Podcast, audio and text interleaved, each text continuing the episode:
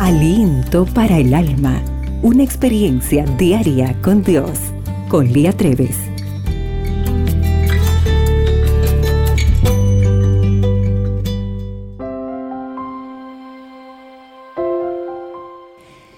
Hola querida amiga. ¿Tomas cuidado de las palabras que salen de tu boca?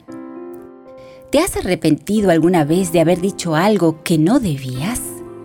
Cuán importantes son las palabras que usamos cada día en nuestro trato con los demás. Especialmente, ¿cuánto valoramos las palabras que utilizamos en el círculo familiar? Es en nuestro círculo familiar donde tenemos algunas de nuestras mayores retos. Es ahí donde los que viven en nuestra casa llegan a conocer quién somos en realidad. Este es nuestro primer campo misionero. Varias veces he sufrido las consecuencias de no hablar las palabras adecuadas al dirigirme a mi esposo o a mis hijas. En su libro El arte perdido de pensar, el doctor Neil Nedley habla de los pensadores de todo o nada, a quien les gusta simplificar las palabras y utilizan solo extremos absolutos, como por ejemplo, bueno o malo, magnífico u horrible, eh, todo o nada. Menciona algunas de las palabras extremistas que usamos diariamente y nos anima a cambiarlas y a cultivar un pensamiento más positivo.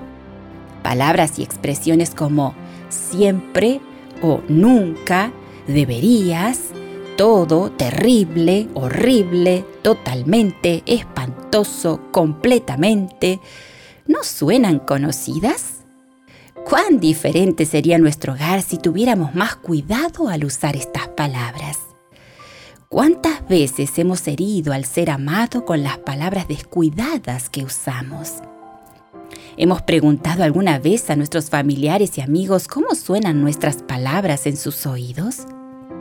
¿Les inspiran paz o causan ansiedad y enojo? Cuán reconfortante es la reconciliación ¿Cuántas veces como esposa y madre he tenido que pedir perdón a mi esposo y a mis hijas?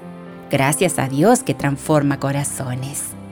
Siempre hay retos que superar y nuestro hablar es uno de los más grandes. La lengua es pequeña pero poderosa para edificar o destruir. Evaluemos nuestras palabras y consideremos si son para bendición o si provocan dolor innecesario que nuestro hablar pueda reflejar el amor de Dios y los que nos rodean puedan ser bendecidos por nuestras palabras. Rindamos a Dios el control de nuestra lengua y si caemos, que el Señor nos restaure.